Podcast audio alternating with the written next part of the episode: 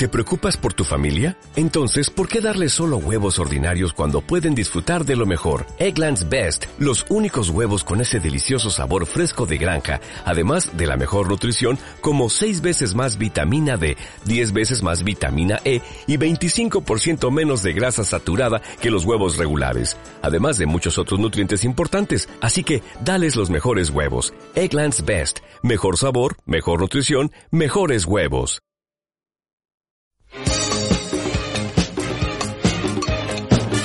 Aquí comienza Generación XY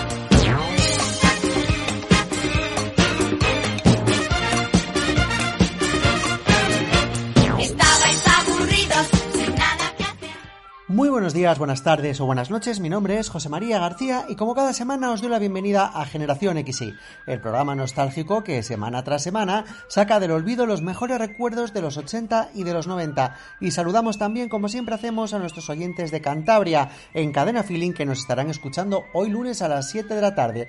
Parece mentira, pero ya con estas temperaturas que tenemos estos días, el verano está a la vuelta de la esquina y con él pues llegará el final de la segunda temporada de Generación XY. Ya estamos empezando a preparar los últimos programas antes de irnos de vacaciones. Pero antes queremos recordaros que esta semana se producirá algo pues que realmente es muy interesante para aquellos que somos unos fanáticos de los 80, que es la vuelta de alguna manera entre comillas del famoso grupo sueco ABBA a los escenarios en forma de avatares. Como bien sabéis, es que los conciertos de ABBA Voyage arrancan esta semana en Londres. Ahí estaremos el día 29 de mayo, Orlando Montoro y yo mismo, el servidor que os habla, viendo a Ava Boyas y os haremos una crónica completa. De momento lo que tenemos es un programa por delante que seguro que os encantará. Así que sin más dilación, doy paso al sumario. Arrancaremos el programa recordando a la que sin duda es una de mis películas favoritas de los 90, La vida es bella, y continuaremos recordando a una miniserie que causó sensación en los 80, El pájaro espino.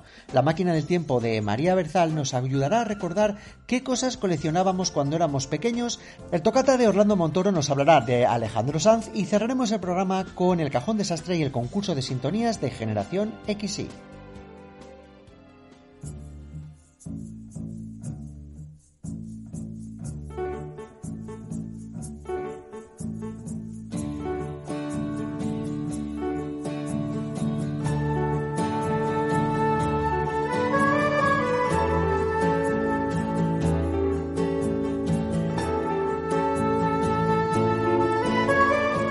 Las grandes películas europeas que se produjeron en la década de los 90 está la mítica La vida es bella, uno de los largometrajes más queridos y recordados por el público que ha logrado convertirse en uno de los clásicos del cine contemporáneo.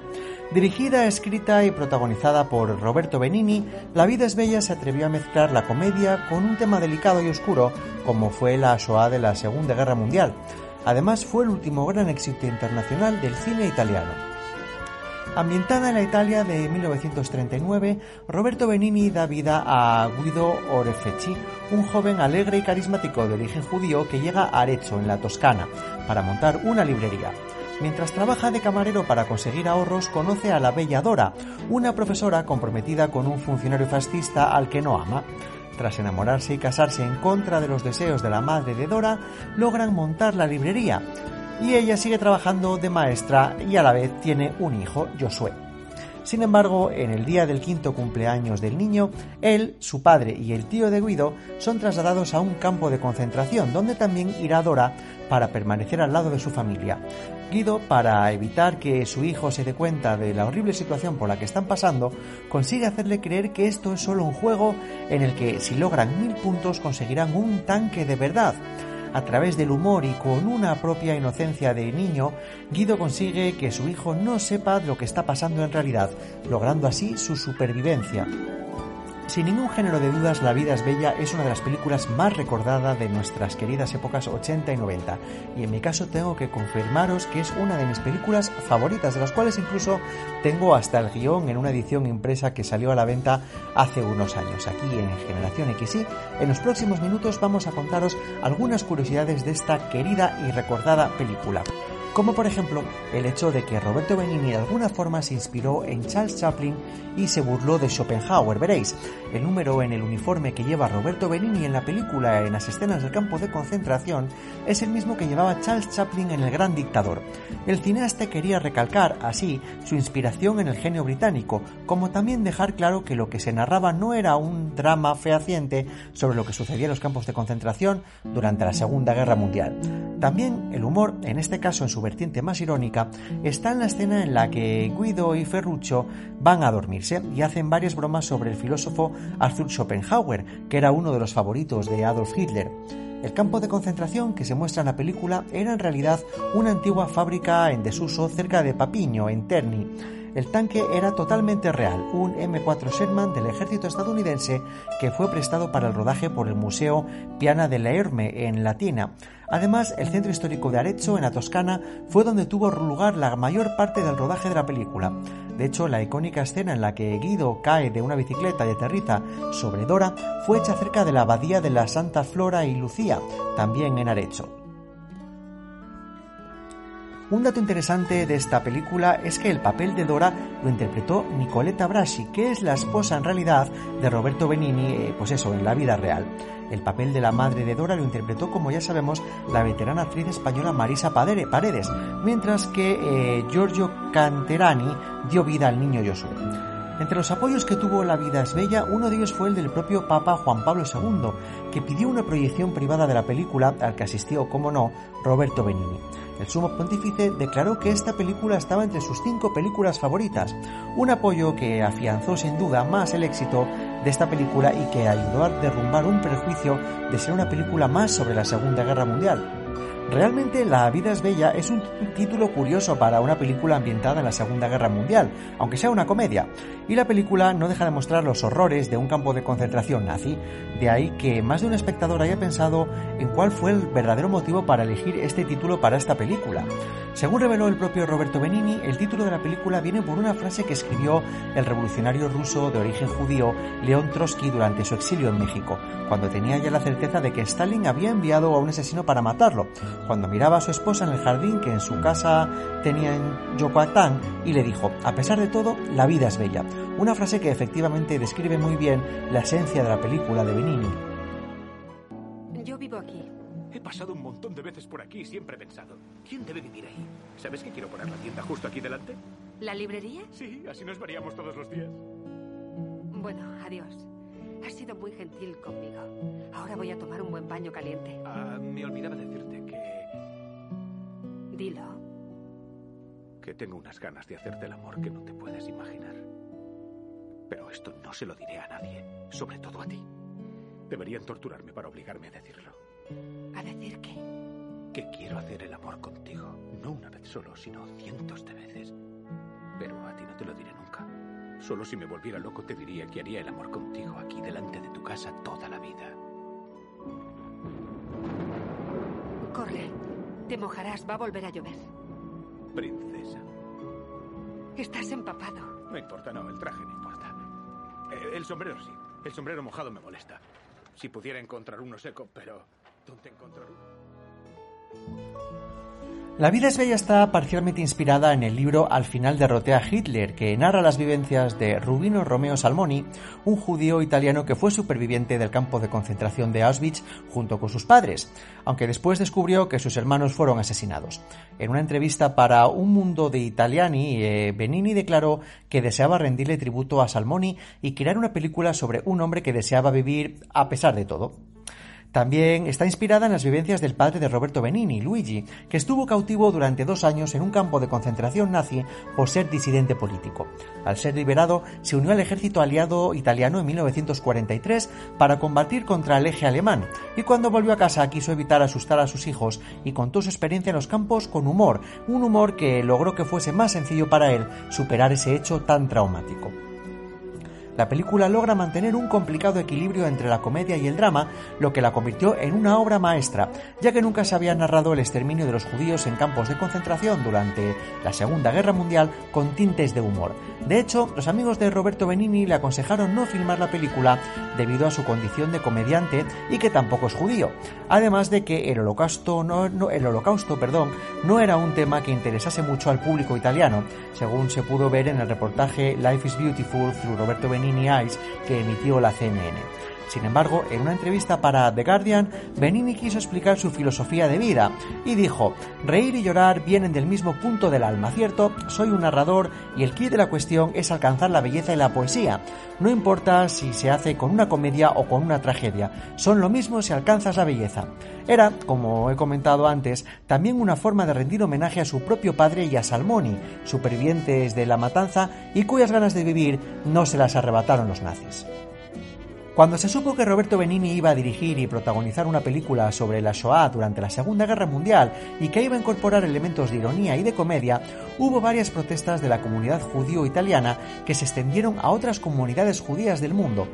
Las críticas eran sobre todo porque se temía que se banalizara con el horror que sufrieron las víctimas y eh, sobre todo con el hecho de que murieron más de 6 millones de judíos a manos de los nazis, así como también que Benini era gentil, o sea que no era judío.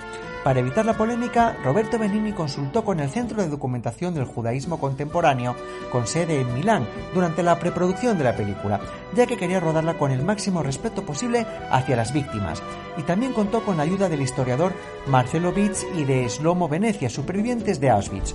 Eso sí, el cineasta se tomó varias licencias creativas e incorporó inexactitudes históricas para que quedara bien claro que había que distinguir la película de lo que sucedió verdaderamente en el Holocausto. En varias entrevistas, Roberto Benini dijo que solo los supervivientes eran los que podían contar la verdad.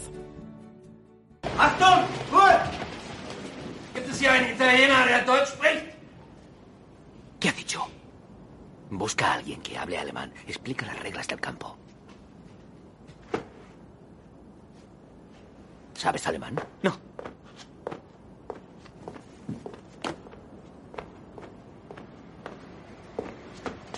Alles hören, ich sage das nur einmal. Empieza el juego. Quien no haya llegado ya no juega. Ihr seid nur aus einem einzigen Grund in dieses Lager transportiert worden? Se precisan mil puntos. El primer clasificado ganará un carro blindado nuevo. Um zu arbeiten. Menuda suerte. Jeder Versuch der Sabotage wird mit dem sofortigen Tode bestraft. Die Hinrichtungen finden auf dem Hof durch Schüsse in den Rücken statt. Cada día leeremos la clasificación por aquel altavoz de allí. Al último clasificado le colgaremos un cartel en el que dirá asno aquí, en la espalda. Aunque Roberto Benini rodó La vida es bella con todo el respeto del mundo, la película no evitó comentarios negativos que, más que a la calidad cinematográfica de la película, consideraban que el actor y director banalizaba con un tema tan delicado como es el del holocausto. El aclamado crítico de cine Roger Ebert comentó que en Cannes la película ofendió a varios críticos de cine de izquierdas por el uso del humor en relación con el holocausto. Lo que hubiera podido ser ofensivo tanto para la gente de derechas como para la de izquierdas es que hubiera eludido la política en favor del ingenio humano simple. La película logra encontrar el equilibrio a la hora de narrar un tema tan delicado como fue el exterminio nazi. Tom Danson de la BBC, sin embargo, dijo que la película supuestamente pretendía ser un homenaje a los poderes de la imaginación, la inocencia y el amor en las circunstancias más desgarradoras, pero la fantasía sentimental de Benini disminuye el sufrimiento de las víctimas del holocausto. En 2006 también hubo comentarios en contra del cineasta Mel Brooks, de origen judío, que dijo al diario alemán Der Spiegel que Benini no tenía derecho a rodar una película así, ya que él no era judío y que su familia no había muerto en campos de exterminio, obviando que el padre de Benini, como ya sabemos, fue superviviente de un campo de concentración simplemente por el hecho de ser disidente político. Aunque hubo opiniones en contra que no hacían referencia a su calidad cinematográfica, La vida es bella tuvo el apoyo unánime del público, como también de buena parte de la prensa.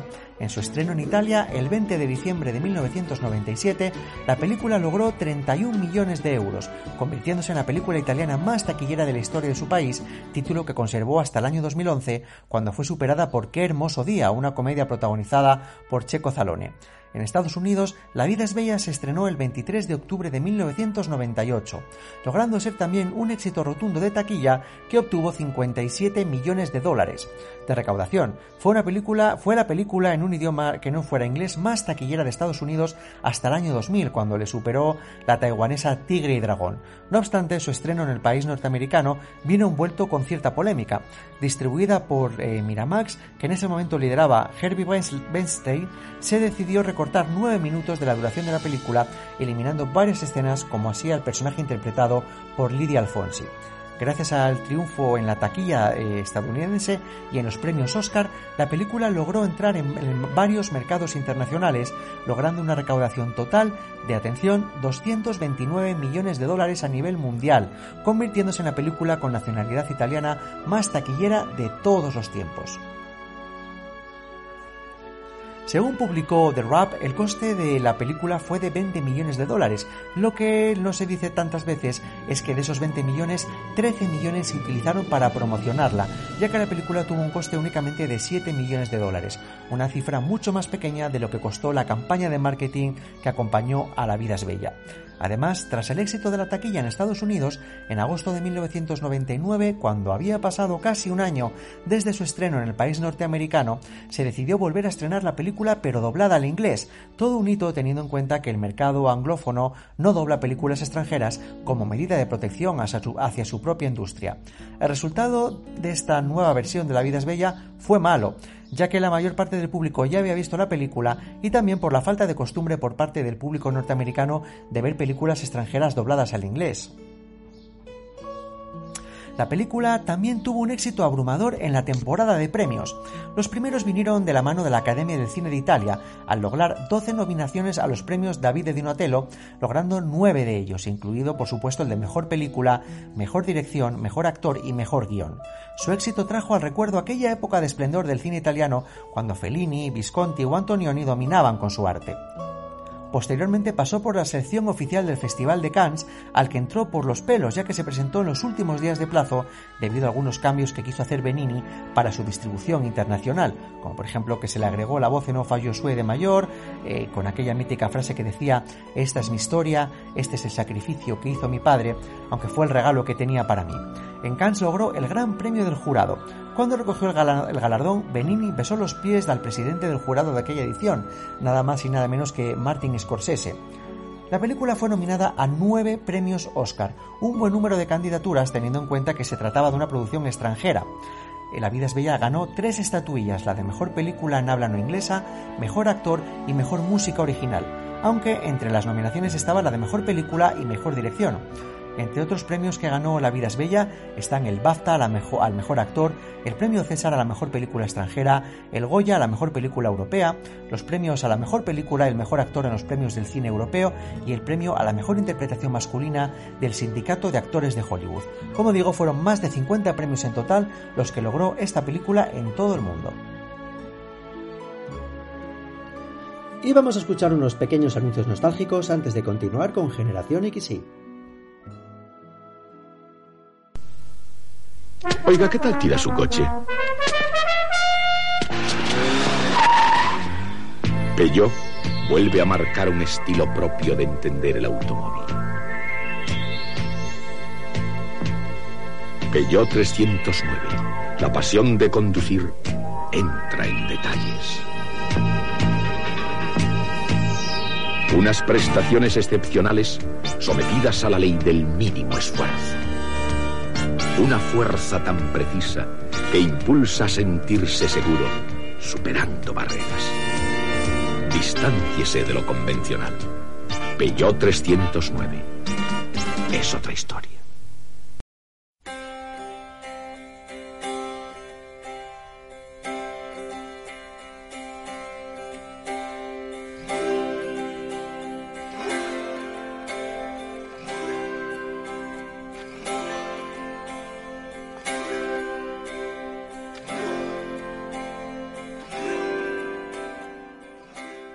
Los próximos minutos aquí en Generación XY los dedicaremos a hablar del pájaro espino, una de las miniseries más populares del siglo XX que congregó a millones de personas de todo el mundo para seguir la historia de amor imposible entre el sacerdote Ralph de Bricassant y la joven Maggie Clary en las llanuras australianas a través de varias décadas de su vida en el siglo XX. Su emisión en cuatro días consecutivos durante la Semana Santa de 1993 la convirtió en la segunda miniserie más vista de la historia de la televisión, solo por detrás de Raíces y la cuarta en el global en ese momento, tras el final de MASH y el episodio donde se descubre quién disparó a JR en Dallas.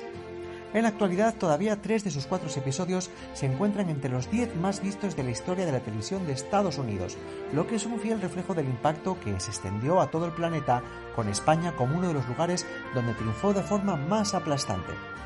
A pesar de no ser precisamente una miniserie que fuera santo de mi devoción, un fenómeno de semejante magnitud necesita ser analizado con la profundidad y el respeto que le vamos a mostrar aquí a continuación en Generación XY, por lo que seguro que a vosotros, queridos oyentes, os van a traer excelentes recuerdos del momento en el que la visteis. El pájaro espino cuenta la historia de la familia Clery que emigra al poblado de Drodega en Australia desde su Nueva Zelanda natal, donde Mary, la hermana de Paddy, el padre de la familia, tiene un rancho ovejero en el que va a emplear a su hermano. Paddy se traslada con su mujer y sus cinco hijos, entre los que destacan su única hija, la pequeña y pelirroja Mary, y establece una relación de amistad con el sacerdote local del pueblo, el joven y apuesto Ralph de Bricassant, que ha sido enviado a ese lugar olvidado del mundo como represalia por haber insultado a un obispo. La terrateniente Mary controla todos los aspectos del rancho y del pueblo con mano de hierro y se ha encaprichado del sacerdote Ralph, al que no deja de tirarle los tejos, en parte por capricho y en parte por ver si es capaz de hacerle romper sus votos de castidad. Ralph se resiste siempre a sus insinuaciones, pero debe estar a buenas con ella si quiere que le ayude dentro de la iglesia para ascender a lugares más importantes, que es lo que en el fondo ambiciona. Su mayor tentación es cuando nota que el afecto que siente por la pequeña Maggie se va transformando al crecer y convertirse en una bellísima mujer, lo que deriva en una gran atracción mutua a la que debe resistirse si desea progresar en la iglesia, delimitando las fronteras de ese amor imposible que les va a marcar durante el resto de su vida. Para hablar de los orígenes del pájaro espino, tenemos que hablar por supuesto de David Wolper, que era el productor de oro estadounidense, tras haber estado detrás del éxito planetario que fue Raíces, lo que le llevó a que firmara un acuerdo con Warner Bros. para que su productora crease series de forma exclusiva para ese pilar de la industria audiovisual. En su primera reunión con los ejecutivos de la Warner, le indicaron a Wolper que estarían muy, estarían muy interesados en que adaptaran el formato que quisiera una novela titulada The Thornbirds, escrita por el australiano Colin McCulloch, y que se había convertido en un auténtico superventas literario tras su publicación en el año 77 y de la que habían comprado sus derechos a la autora para su adaptación cinematográfica o televisiva, pero no habían conseguido sacar nada en claro hasta ese momento. El avispado Wolper vio rápidamente el filón que tenía el libro y aceptó rápidamente la propuesta, enfocándola casi desde el principio para el formato de miniserie, porque consideraba que la densidad de la novela tenía material para muchas más horas de metraje que las de una película convencional. Wolper puso a trabajar en el guion a sus dos creadores jornaleros, Carmen Culver y Lee Stanley, con instrucciones precisas de hacer los mínimos cambios de la estructura y la trama del libro para ser lo más fieles posibles al original, bajo su estricta y férrea supervisión, poniendo como director al artesano canadiense Daryl Duke para un largo rodaje en escenarios naturales en Australia. El rodaje tuvo problemas de presupuesto, al pasarse el director casi un 50% del presupuesto inicial, lo que desató la ira de David Wolper, que estaba dispuesto a despedir a Daryl Duke con cajas destempladas, pero fue convencido por los ejecutivos de Warner Bros. para que le dejara acabar la miniserie, porque les encantaba lo que estaban viendo y no querían que un cambio fuera a desvirtuar el resultado final que esperaban de esta serie. La serie fue comprada por la cadena ABC, que decidió emitirla como si fueran cuatro películas de dos horas en cuatro días consecutivos, durante la Semana Santa de 1983. No. No. May. Es mejor así. ¿Cómo puede ser mejor? Que me quiten lo que más quiero en el mundo. Entonces mejor para mí. Mejor que verme obligado algún día a casarte con otro hombre. Mejor que quedarme aquí a ver cómo te transformas en algo que nunca será mío. Maggie, cuando te vi anoche casi te odié. Odiarme. ¿Odiarme por haber crecido? Sí. Sí. Maggie. Cuando eras una niña, eras como una hija para mí. Eras la rosa de mi. Entonces podía tenerte. Puedes tenerme ahora. La miniserie tenía dos personajes principales que centraban toda la trama. Por un lado, el padre Ralph, que debía debatirse entre las tres pasiones de su vida, muy difíciles de compatibilizar, empezando por su amor a Dios por encima de todas las cosas. Ese amor lo debía compatibilizar con su enorme ambición para ascender en la jerarquía eclesiástica, lo que le hacía estar dispuesto a casi todo para conseguirlo. Y su tercera pasión era la gran atracción que sentía hacia Maggie, que empezó como un gran aprecio hacia la pequeña con la que hacía de mentor explicándole cosas para su formación, como la leyenda del pájaro espino que da nombre a la serie, para consolarla de alguna manera de las desgracias que sucedían en su vida. Dicho aprecio se convierte en atracción irresistible cuando se convierte en toda una mujer, Nada va a ser sencillo a partir de este momento, por su imposibilidad de mostrar sus verdaderos sentimientos, así como por la intervención de su tía, la terrateniente Mary, en una fabulosa interpretación de la gran Bárbara Stambik que intentaba alejarle de la chica a cambio de apoyarle con dinero e influencia en sus aspiraciones religiosas. La miniserie era todo un dramón de los de tener un buen paquete de clines al lado del sofá, por la acumulación de desgracias que le sucedían a la pobre Maggie, empezando por su amor imposible por el sacerdote Ralph y siguiendo por toda clase de calamidades que le suceden tanto a su numerosa familia como en su vida personal al casarse con un garrulo de mucho cuidado que la trata como un estropajo reciclable. Su única fuerza para seguir con el Via Crucis que era su vida personal era el sueño de estar algún día con su verdadero amor, el sacerdote Ralph, que es lo que le permite seguir con su vida de penurias y continuas calamidades. Como es habitual en este tipo de historias, es clave mantener una tensión dramática retrasando el final esperado por todo el mundo el máximo tiempo posible, hasta llegar a ese punto donde por fin los universos convergen y se produce lo que todo el mundo está esperando, en una escena que podemos decir que es cumbre en la serie, que provocó ríos de lágrimas y que consiste en el encuentro de los dos en una playa. Hola Maggie, te estaba buscando.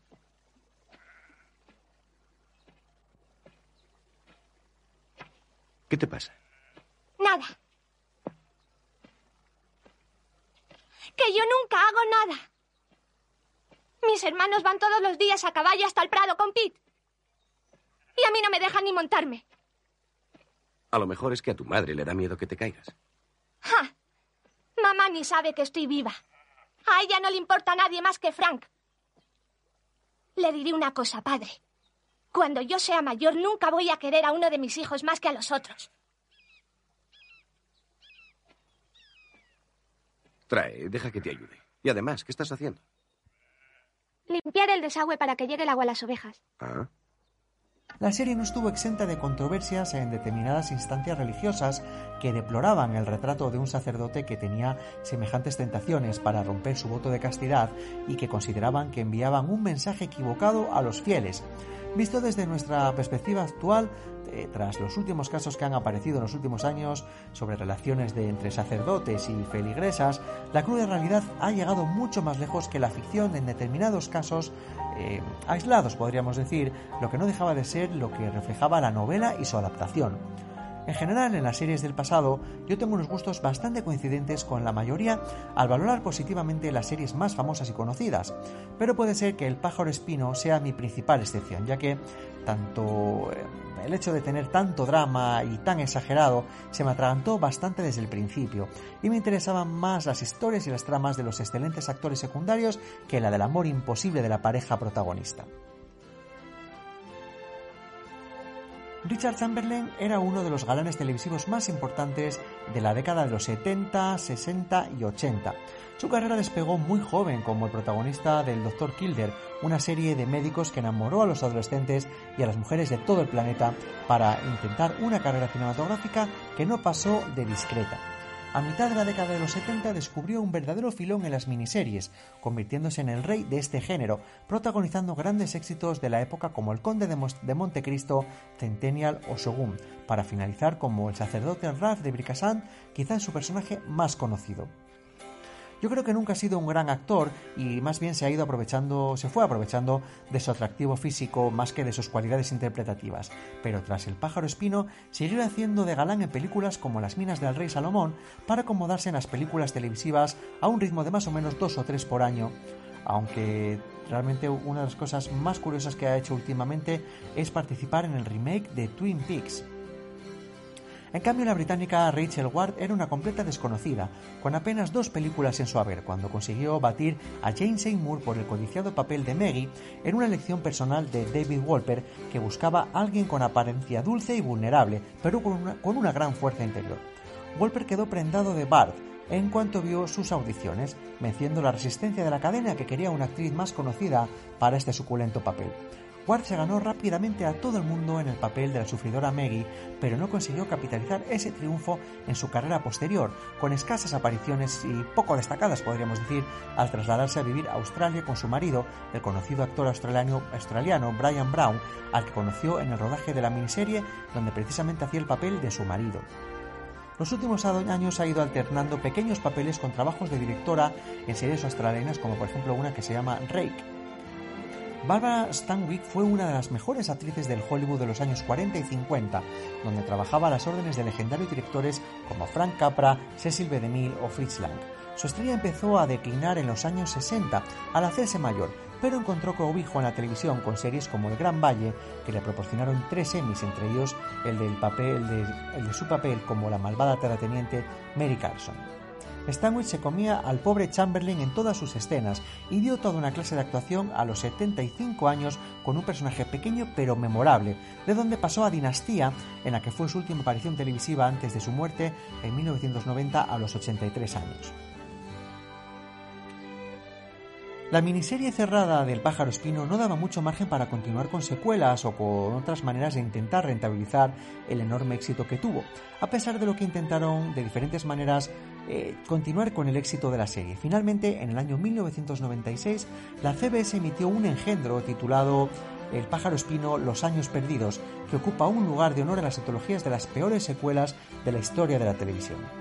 En esta secuela la historia se centra en rellenar un vacío existente tanto en la novela como en la miniserie de 19 años que dividían la primera parte de la miniserie inicial de la segunda, coincidentes con la marcha del padre Ralph de Australia. El riesgo de meterse con calzador a mitad de una historia con un principio y un final muy determinados es elevadísimo, y si encima solo tenemos a uno de los actores del reparto inicial, el protagonista Richard Chamberlain, 13 años mayor, y con un aspecto más cercano al de una momia que al de un galán, el tingado no se aguanta por ningún lado, y desató la ira de sus seguidores por las enormes incoherencias de toda la trama. Estamos hablando de una continuación mal escrita, peor dirigida y pésimamente interpretada, de hecho, la miniserie supuso un auténtico descalabro para la CBS, que perdió muchísimo dinero en su fallida aventura de revivir la saga que dio tanto éxito en los años 80.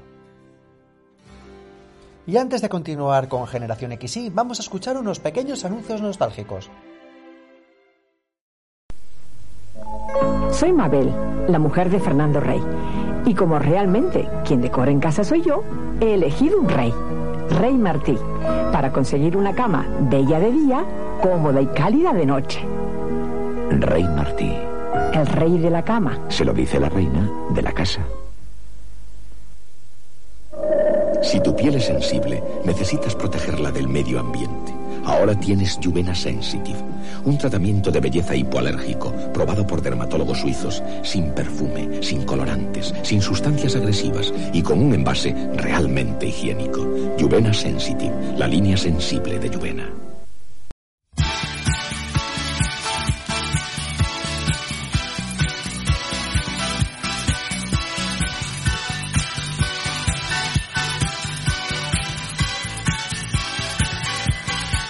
La máquina del tiempo con María Berzal.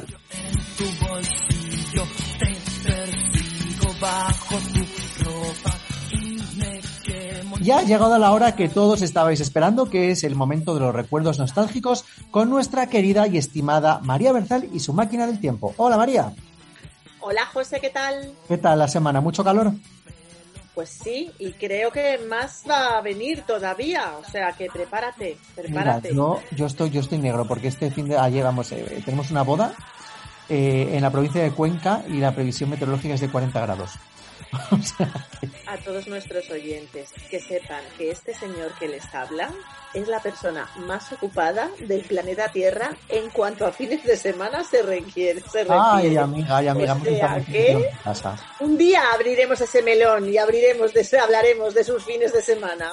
Por cierto, bueno, ya lo he contado en el programa, pero a ti no te lo he contado. No sabes dónde nos vamos Orlando y yo la semana que viene. ¿Dónde vais? Nos vamos a Londres a ver el concierto de ABBA. Bueno, no te aguanto. Pasemos al siguiente tema. Gracias. Estamos que no, que no cabemos de gozo. Pero bueno, vamos a, eh, vamos a, a centrar el melón de hoy porque, María, no sé si te has dado cuenta que ahora últimamente los Funko Pop están tan de moda, tan que vamos, que todo el mundo habla de ellos y que hay muchísima gente que se está volviendo loca coleccionándolos. Y mira que son feos los muñecos. Bueno, son graciosos. Graciosos pero feos, ¿eh? Pues sí, la verdad. Pero yo creo que aprovechando esta, este furor por los Funko Pop, vamos a hacer un repaso de todas aquellas cosas que coleccionábamos cuando éramos pequeños. ¿Te parece? Venga, vamos. Tú el otro día, por ejemplo, me contabas una cosa muy friki que coleccionabas, ¿no? Como era aquello de las botellas de whisky. Bueno, ya no era muy pequeña cuando eh, comencé esa colección. Me dediqué a coleccionar botellas de whisky vacías.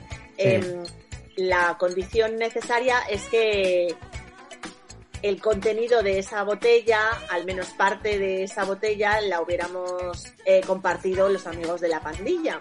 Ajá. Todo empezó porque una noche em, el eh, dueño de un bar al que solíamos ir, te estoy hablando que ya era, ya tenía 20 años o así, 20, 21 años, pues el dueño de un bar al que íbamos mucho nos eh, enseñó una garrafa de 5 litros de un whisky que nosotros solíamos beber en aquella, en aquella época y nunca la habíamos visto y era muy graciosa y entonces se la pedí y con esa botella comencé mi colección de botellas de whisky que me duró varios años. Entonces, claro, coleccionar botellas de whisky no es como coleccionar tamagotchis, José, hay que meterlas en algún sitio. Y yo Pues tenía un armario con un maletero muy grande donde empecé a almacenarlas.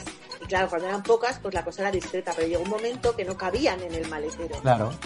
Y entonces eh, yo vivía en casa de mis padres todavía y cuando mi madre descubrió aquella colección tan poco saludable, eh, pues me dio a elegir entre salir yo delante de las botellas o detrás, pero vamos, las botellas tenían que irse de la casa. Yo, inocente entonces, mi deseo era que cuando fuera mayor, o sea, ahora, tuviera un cuarto de baño donde poder exponerlas, que lástima, nunca hubieran cabido en mi cuarto En el de cuarto baño. del baño querías poner las botellas. Sí, me hacía ilusión. ya sabes, como los actores que siempre dicen esas tonterías de que ponen el Oscar en el cuarto de baño y esas cosas. Pues yo quería poner mi colección de botellas de whisky en el cuarto de baño. Pues, Qué gracia. Qué bueno. Pues mira, ¿Tienes alguna, ¿Mantienes alguna de esas colecciones que empezamos cuando, cuando éramos jovencillos o qué? sí, sí, tengo una que le tengo, le tengo mucho cariño, que es mi colección de, de postales. Que la verdad es que la empecé cuando, cuando era muy, muy, muy pequeño. Creo que las primeras postales que compré tendría yo 7, 8 años. Y la verdad es que esta colección, eh, bueno, que son más de 10.000 postales las que, las que luego a tener, sí, sí. Tienen la, la peculiaridad de que, bueno, pues eh, son todas o, o compradas por mí en sitios donde he estado o me las ha traído gente que sabía que yo coleccionaba postales y que había estado en ese sitio. Entonces era la casualidad de que, por ejemplo, hubo una temporada que estaba de moda ir a Mallorca y todo el mundo me traía postales de Mallorca. Entonces, hay, hay varias postales que las tengo repetidas porque me las traía gente eh, eh, cada vez ¿Pero que... ¿y dónde las guardas, José? ¿10.000 Un postales? baúl. En un baúl. Tengo un baúl que, que los guardo, que la guardo, y, y ahí están. Y luego también eh, fui, eh, fui heredando colecciones de postales de, de familiares que también tenían colecciones de postales y me las, me las iban dando. Entonces tengo postales muy antiguas de, de los ¿Las tienes 60. catalogadas de alguna forma? No, no las tengo catalogadas, pero sí que, eh, bueno, no sé por qué ahora hace mucho que no hago esto, pero cuando era un chavalín, en los, en los 90, cuando estaba el que apostamos, yo jugaba en casa a aprendérmelas de memoria con la ilusión de, de- de presentarme al que apostamos. De hacer que yo saliera el típico, eh, José María apuesta que es capaz de identificar de dónde es esta postal. Eh, evidentemente nunca, nunca, nunca se dio esa ocasión, pero sí, sí. Oye, sube una foto a nuestras redes sociales para que podamos verla. Pues sí, pues, pues es buena idea y además es una pena porque lo de las postales, fíjate, que ha ido cayendo en el, en el olvido y la verdad es que cada vez me cuesta más trabajo encontrar postales en los sitios a los que voy. Es algo que, que antes era muy común, ¿no? Comprar postales y, y- y enviarlas también desde donde estabas y ahora es súper raro encontrar postales en los sitios en los que vas. Es una pena, la verdad. Pero porque irás a sitios muy raros, porque yo siempre encuentro postales. Bueno, pues ya te pediré consejo de dónde, de El dónde próximo viaje te traigo. ¿Cuáles eran tus Por colecciones? cierto, favoritas? María, ¿Qué? eso me recuerda vamos a hacer aquí un paréntesis a nuestros oyentes que bueno, vamos a hablar de nuestras intimidades. Tengo un imán de nevera que me pediste, que te traje de Rotterdam de antes del COVID y que todavía no te he dado. Me lo tienes que dar, me lo tienes que dar. Siempre pensé que se te había olvidado y por eso No, no, te lo pedí, pero me lo tienes que dar. Bien. Vale, pues yo a partir de ahora prometo que te compraré postales en todos los sitios en los que vaya. Estupendo. Cuando eras pequeño, ¿cuáles eran tus colecciones favoritas, José? Pues mira, además de las de las postales que, que ya te conté, me gustaba muchísimo coleccionar canicas. Sabes que eran, eran tan chulas, hay de, de cristal, hay decoradas por, eh, por dentro. ¿Jugabas a las canicas también?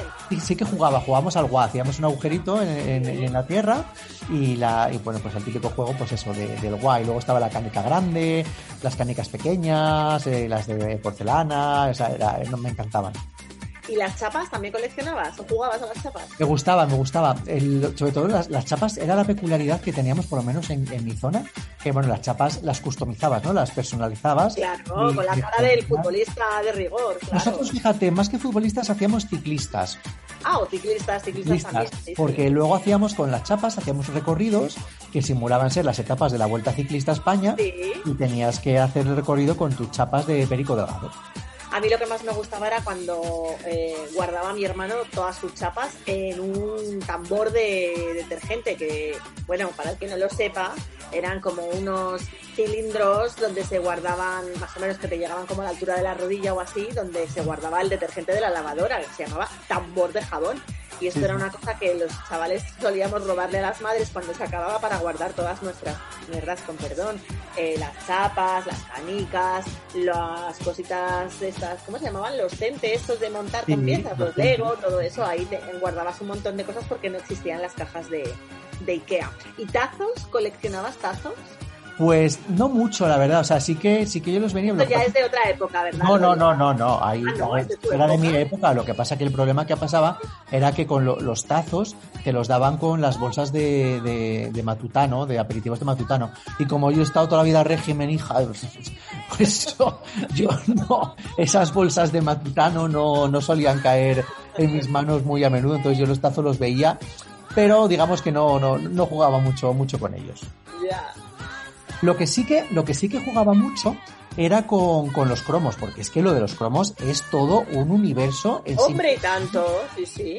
La verdad es que, mira, me he estado poniendo a recordar y claro, obviamente cuando piensas en cromos de nuestra infancia, los primeros que te vienen a la cabeza son los de la liga, los de los del fútbol, pero en los 80 había una lista de colecciones Bueno. de cromos que era interminable. ¿Sabes cuál era una que era muy, muy, muy bizarra? A ver cuál. Una que se llamaba, yo me acuerdo, Nuestros Ejércitos, tía. Era una colección de cromos que en la, que en la tapa de- del álbum salía una foto del rey Juan Carlos. Entonces salían cromos pues de, de la, la infantería, de los marines, No, no, de- no. de- de- Yo hacía de la abeja maya, de los osos amorosos, de las series de dibujos animados que había en la tele del cuerpo humano. Yo me hacía todos esos, todos esos cromos. Que los compraba, muchas veces los, los compraba en la panadería de la Consuelo, que hemos hablado varias veces aquí, o en la lechería de la Pili.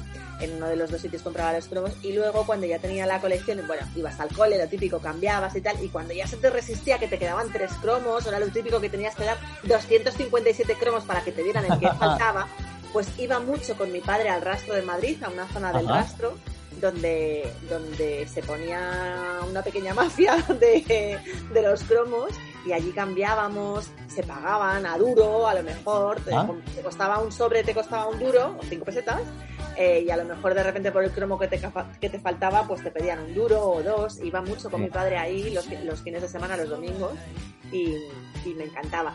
Yo tenía, eh, tenía por aquí apuntado otras colecciones que igual son un poquito más femeninas, que de todas las que hemos hablado, a ver qué te parece a ti. ¿Te acuerdas de esos muñequitos chiquititos que eran como de goma? Ah. que se pusieron de moda. Había dos, dos al menos que yo coleccionaba. Unos eran los pitufos, Sí. que eran como de goma dura, pero no, Sí, me no acuerdo, estaban me acuerdo. articulados, eran Me chiquititos, acuerdo. medían como 5 centímetros o 6 centímetros, Sí. que eran buenísimos, y habían cientos y cientos. Claro. Y luego estaban unos que eran como unos muñequitos. eh, Ay, los bebés. Unos bebés, Me unos bebés que también eran como en situaciones un poco estrambóticas para ser bebés, ¿no? Yo hice las dos colecciones, me encantaban, sobre todo los pitufos. Y recuerdo que mm, los compraba en la papelería que había también en- al lado de la panadería de la Consuelo y de la lechería de la Pili, había una, una papelería y compraba ahí los, los pitufos. Y tenía muchísimos, me encantaban. Y los guardaba en, en cajitas de galletas de estas guays, de mantequilla. Ah, sí, las holandesas, las de lata. Esas, Sí. esas de lata. ta- Y los guardaba ahí, tenía un montón de cajas llenas de, de pitufos. Y de vez en cuando en casa de mi padre todavía aparece alguna lata de aquellas eh, llena de pitufitos que, oye, Oh. todavía resist- han resistido el paso del tiempo, ¿eh? No te creas. Pues sabes que tienes ahí un, un capital, porque eh, en todo colección se paga una pasta por los pitufos estos antiguos, ¿eh? Así que míralo, eh, ¿por qué puedes Uy, pues pagar voy a un tener que hacer una visita a casa de mi padre entonces. No sé, un viajecito a Punta Cana con los pitufos igual te puedes hacer, ¿eh? Pues ahora mismo lo bicheo, a ver qué tal. Luego hay otra colección que me gustaba a mí mucho, que se puso muy de moda, no sé, en tu zona, en Madrid, desde luego, se llevaban mucho los chinitos de la suerte. ¿te Hombre, claro, por supuesto. Es que además, no sé si lo, si lo sabías, pero los, los, chinos de la suerte salían en el 1, 2, 3. Entonces todo lo que salía en el 1, 2, 3 era, vamos, era la Biblia. Bueno, para el que no sepa lo que eran los chinitos de la suerte, eran como unos colgantitos eh, que se llevaban pues, en los 80, incluso a lo mejor en los primeros 90, que era como una figurita de madera muy pequeñita, que era como un chinito, así con un gorrito y tal, y con sus ojitos así eh, achinaditos, que tenía un cordoncito y tú ese cordoncito lo anudabas generalmente al reloj o a alguna pulsera, ¿no? Eh, y los llevabas así colgando de la mano, eran muy graciosos. Cada uno de esos colores, pues se suponía que te daba como suerte en alguna cosa, ¿no? Entonces lo típico, pues el rojo era el poder del amor, el negro el del sexo, el amarillo el del dinero, el rosa la amistad, el azul los estudios y el blanco el de la suerte. Ajá. Y entonces tú te ponías ahí tu colección de chinitos, que era bastante coñazo luego para escribir en el colegio, porque claro, todos los chinitos iban clan, clan, clan, golpeando. Si como en mi caso llevas el reloj en la mano derecha, pues todos los chinitos ahí clan, clan, clan, clan, dando un poco la lata. Pero eran muy graciosos y, y bueno, pues te los ponías ahí y tampoco es que pudieras coleccionar 27 porque no ibas a llevar Claro. 27 chines colgando. Pero, pero bueno, era una cosita así como muy típica también de coleccionar en esa época. Claro, y además el, yo recuerdo que, lo- que también está muy relacionado con la frase esta de tocar madera, ¿no? De que el, Claro, claro, porque te traía la- la- suerte. sí. efectivamente. Y una cosa, una cosa muy curiosa es que estos, los chinitos de la suerte, de alguna manera eh, fueron un caso de éxito de, de marketing, porque... Totalmente. La- claro, pero te lo digo porque la leyenda decía que te para que te dieran suerte en el tema correspondiente, tenían que romperse, tenía que romperse la cuerda. Fíjate lo Ah, malvado, verdad, lo verdad. malvado del concepto, ¿eh? O sea, para que dieran éxito tenías que romperlo y Y claro, luego tenías que comprar otro. Claro, claro. Oye, pero ¿por qué no tenemos una idea feliz como esta, José? Yo tengo, yo, yo, yo tengo, yo tengo alguna. Tengamos alguna idea feliz y corrémonos con los chinitos de la suerte o algo. Sí, luego, luego esto también, lo, lo de los chinitos lo intentaron eh, eh, replicar años más tarde con los chupetes de la suerte, si te acuerdas. Yo esto no me acuerdo de los chupetes de la suerte. No, pues mira, pues eso pues era muy similar, porque lo que pasa es que en vez de madera eran de plástico. Y eran unos chupetes muy pequeñitos de, de Ah, colores sí me acuerdo, sí me acuerdo, ahora cuando lo has Que así, era el, el, el colgandito del chupete, es verdad, Claro. es verdad, sí, sí, sí. Claro, claro, verdad. claro. Que había de un montón de colores, es verdad, aquí no había tan, tan poquitos, aquí había muchísimos más. Pero sí, no me acuerdo yo que esto fuera como nada mágico, era así como de moda, ¿no? ¿O qué? Yo, yo en mi zona tam- también se les atribuía poderes mágicos como los, como los chinitos. de brujos y brujas y cosas de esas. Pues no lo sé, no, no, no lo sé. Pero, pero yo me acuerdo de eso. Para mí lo más chulo de todas las colecciones que he podido hacer a lo largo de mi vida, que no han sido muchas comparadas contigo, pero sí, alguna cosilla he coleccionado, es eh, los recuerdos de experiencias que has vivido, por ejemplo, las entradas de cine, Ah, claro. los conciertos. Yo, por ejemplo, guardé durante mucho tiempo todas las entradas de cine a las que había ido con el novio que tuve durante toda mi etapa universitaria, que me duró muchos años y íbamos muchísimo al cine, todas las semanas pues dos o tres veces te diría que íbamos. Y, y guardaba todas esas entradas. Sí.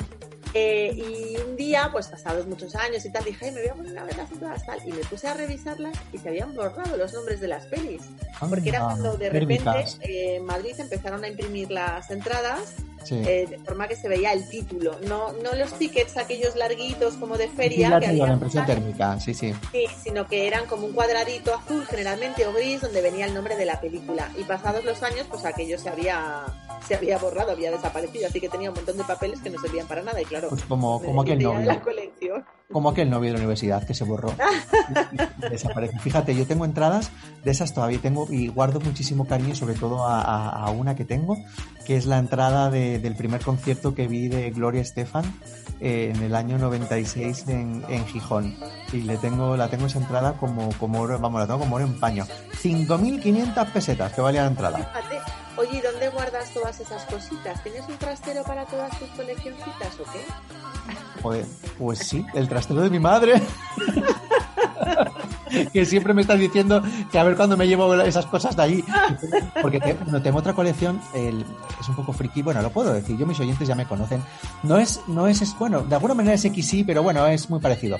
Tengo una colección muy, muy grande también de, de merchandising, de eh, flyers, catálogos, todo lo relacionado con el musical Mamma Mía. Y tengo bolsas y bolsas y bolsas de material de, de- musical Mamma Mía eh, almacenados en el trastero de mi madre, que siempre me dice que a ver, que a ver cuándo me los llevo. 50 veces que has ido a verlos. Efectivamente, que a ver cuándo me los llevo. Pero en fin, es lo que es lo que hay. Oye María, vamos a ir despidiéndonos y Muy cuéntanos bien. de qué vamos a hablar la semana que viene. Pues la semana que viene, ahora que ya estamos todos un poco eh, eh, con el sprint final y, y- y apretándonos los machos, como decía mi madre, para terminar el curso, ¿qué te parece si hacemos un pequeño homenaje a los maestros y a los profesores de nuestra infancia? Oh, qué bueno. Homenaje ¿Recuerdas muy- los nombres de tus profesores? Creo que de todos. Venga, pues la semana que viene te los pregunto. Muy bien. Aprovecha por si te falla alguno, aprovecha para refrescarte la mente. Que tengas muy buena semana, María. Igualmente, un besito. Pero yo me agarro a tu pelo, voy trepando por tu chaqueta, a tus techos de...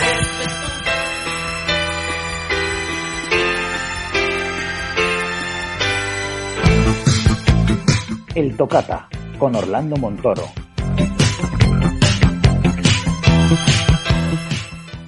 Y ha llegado la hora en Generación XY de escuchar la mejor música de los 80 y de los 90, como siempre hacemos de mano de nuestro querido Orlando Montoro y su tocata. Hola Orlando. Hola José. ¿Qué tal la semana? Pues muy bien. Ya hemos escuchado San Isidro.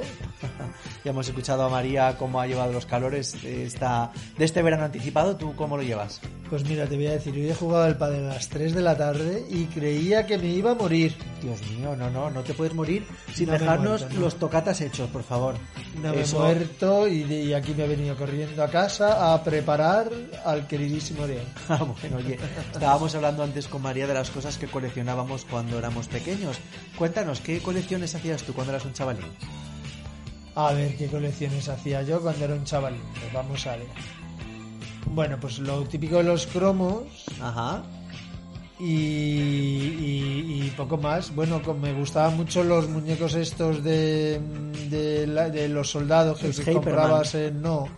Los Hyperman no, porque no me daba a mí para hacer colecciones, porque eran muy caros. Ah, los eran los, de- de- ya, los, ya. los que comprabas de sobre. sobre, sí, sí, sí. Pero vamos, luego ya, luego ya una cosa que yo he coleccionado mucho, por ejemplo, eran mis pri, pero claro, ya no era tan, ya era un poco puber, de adolescente. Las, las cartas, que entonces escribían cartas, que lo sepáis, las cartas que me intercambiaba con mis, con mis amigos, que eran todas, bueno, súper profundas. Madre mía, pues nada. Y las conservo todavía, que lo sepas. Pues oye, algún día nos sepáis. puedes, nos puedes leer alguna eh, poniendo siglas. o- No, no, no, mejor no. Bueno. Lo que pasó cuando tenías 16 años, a Ahí se 19 se queda ahí. Muy bien, cuéntanos, ¿quién va a ser el queridísimo de hoy? Pues hoy, mm, hoy va un queridísimo aquí madrileño y gaditano afincado en Miami, o sea que no lo sé, una mix, una mix de Bueno, estas estamos media hablando- la- medio latineo que estamos últimamente por esta por estos lares y ya más metido en los 90 que de hecho me tengo que permitir una concesión de irme un poquito ya a, a los 2000 incluso con Alejandro Sanz. Oh, pues nada, estupendamente. Adelante Orlando Montoro con el Tocata y Alejandro Sanz.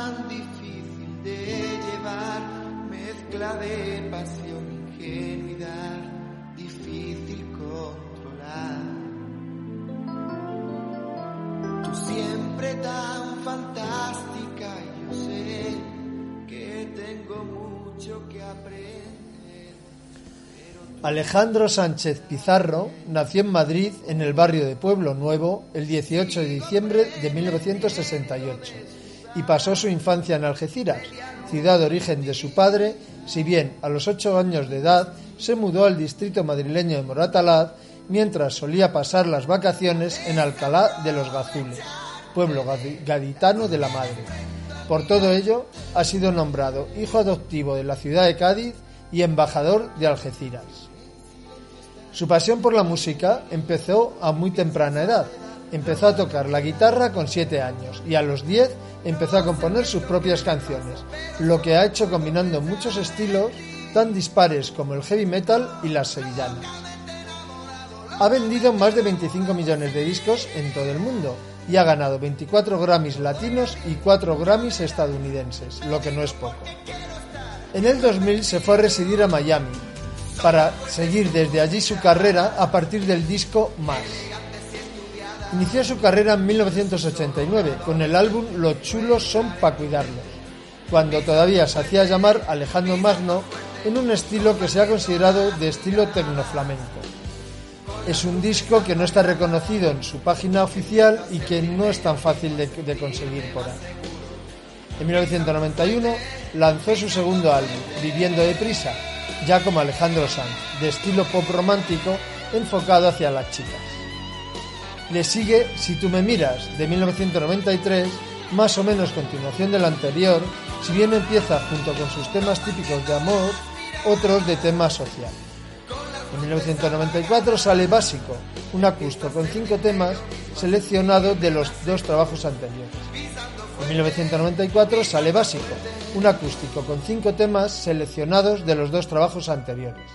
También colabora en el primer disco en solitario de David Summers, tocando la guitarra en la canción De vuelta a casa. En 1995 sale 3, con un sonido más internacional, que le ayuda a introducirse en el mercado europeo y latinoamericano.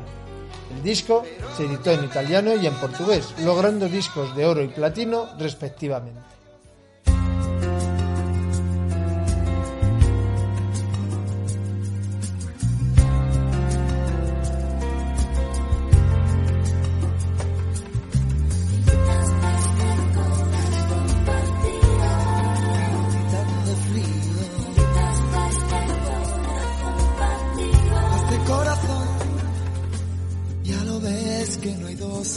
Que la vida va y viene y que no se detiene, qué sé yo.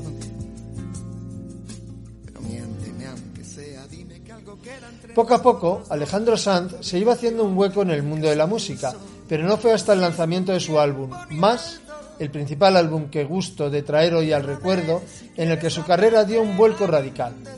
Este disco fue grabado íntegramente en Italia y España y significó la consolidación del cantante español a nivel nacional e internacional. Su público se amplió a personas de todas las edades y de ambos sexos y pasó a ser uno de los artistas más conocidos de España. Su primer gran éxito, Corazón Partido, estuvo por más de 70 semanas en las carteleras de música a nivel mundial. Le siguieron temas de gran éxito como Amiga Mía y Aquello que me diste. En Latinoamérica tuvieron especial repercusión los temas Si hay Dios, Siempre es de noche y ¿Y si fuera ella? En fin, todo el álbum creo que merece un repaso nostálgico de arriba abajo. Con el éxito de este álbum, Alejandro Sanz se embarcó en su primera gira mundial, más de 80 conciertos con lleno total en todos ellos.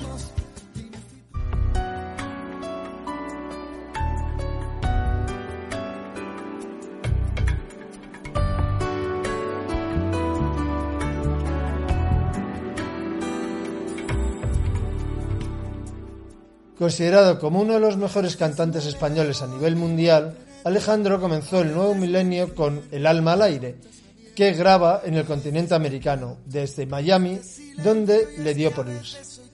Con este disco, Alejandro consolida su gran éxito anterior y continúa su alejamiento gradual de su sonido pop original, acercándose poco a poco más al flamenco y otros sonidos más mediterráneos. De gran éxito son los temas Cuando nadie me ve y Quisiera ser, en cuyo videoclip participa la modelo Esther Cañadas. También con el tercer sencillo, el tema El alma al aire, contó con la participación especial de Miguel Bosé, Santiago Segura, Gabino Diego y José Coronado. Ese mismo año se embarcó en una nueva gira mundial, donde su concierto más importante fue el que ofreció en el Estadio Vicente Calderón de Madrid de éxito arrollador.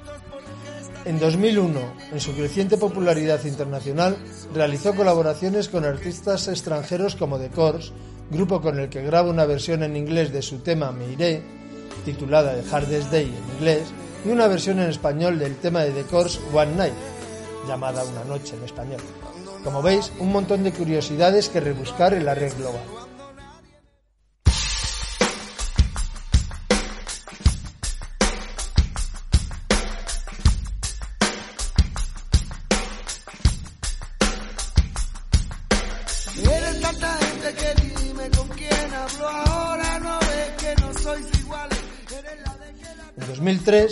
Alejandro Sanz regresó con su álbum No es lo mismo, el cual fue grabado en Madrid y Miami.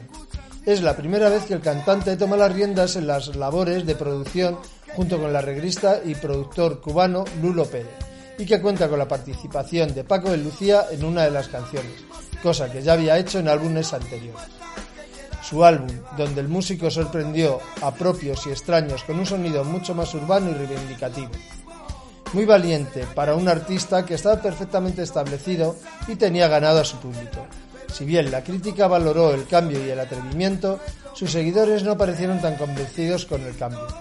A mí personalmente me gustó mucho su primer sencillo, No es lo mismo, pero también son memorables He sido tan feliz contigo, Regálame la silla donde te esperé y Try to Save Your Song. En el año 2005 colaboró en el nuevo disco de Shakira e hizo un dueto con ella en el tema La Tortura, que tuvo un gran éxito en países como España, México y Estados Unidos. Cantando esta canción con la colombiana, se convirtió en el primer artista español que abrió una gala de los MTV Video Music Awards.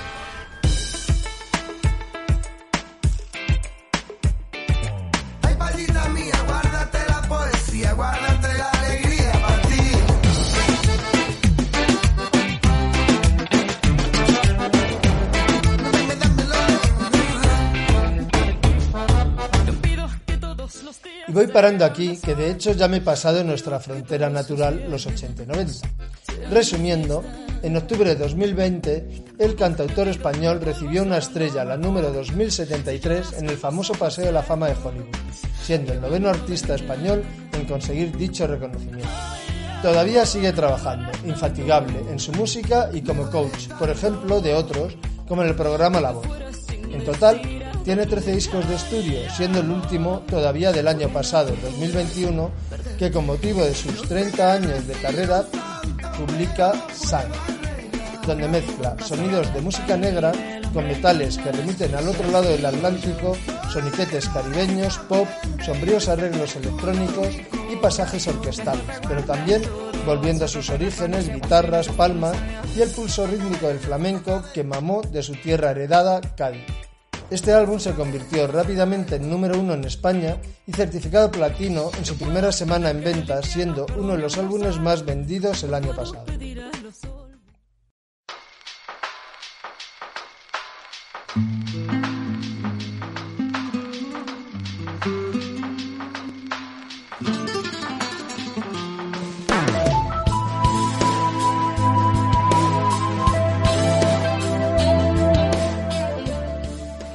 Y hoy, en el Rincón del Recuerdo, el tema de 1998, Aprendí, de Malú, con letra de Alejandro Sanz.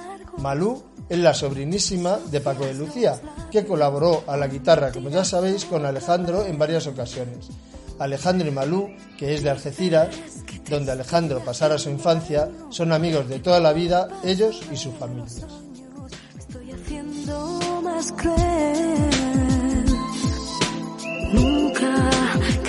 Que te vería remendando mis heridas con girones de tu piel. De te aprendió mi corazón. De te aprendió mi corazón. No me reproches que no sepa darte amor.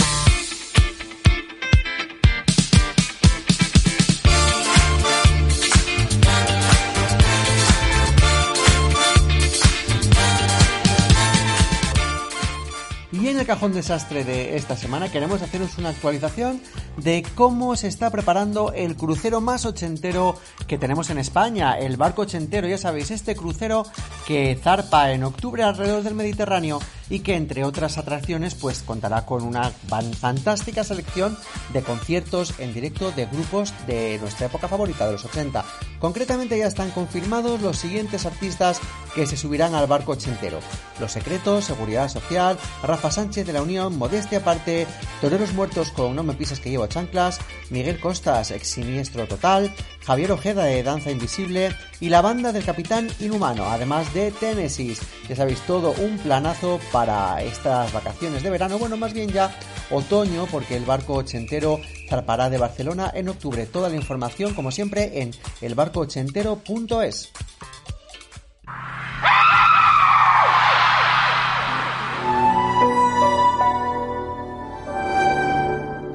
Y en el concurso de sintonías esta semana os lo poníamos un poco difícil y es que la música que estamos escuchando corresponde a una serie de los 80 llamada Chucky.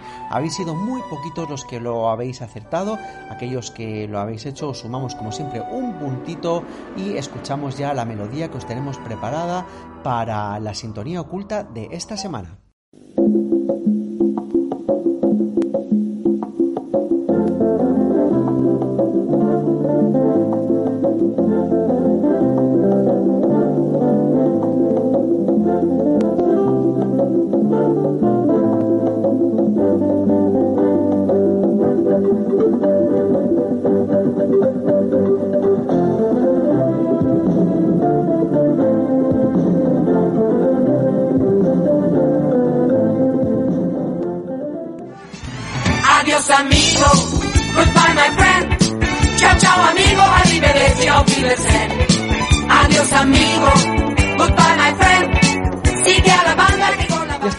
De esta semana de Generación X. Y ya nos ponemos a toda máquina a preparar los próximos programas que, como os comentábamos, harán que termine esta segunda temporada de nuestro programa de Generación X. Pero también estáis a tiempo de empezar a proponernos nuevas películas, series, programas o artistas para que hablemos de ellos en la tercera temporada del programa a partir de septiembre.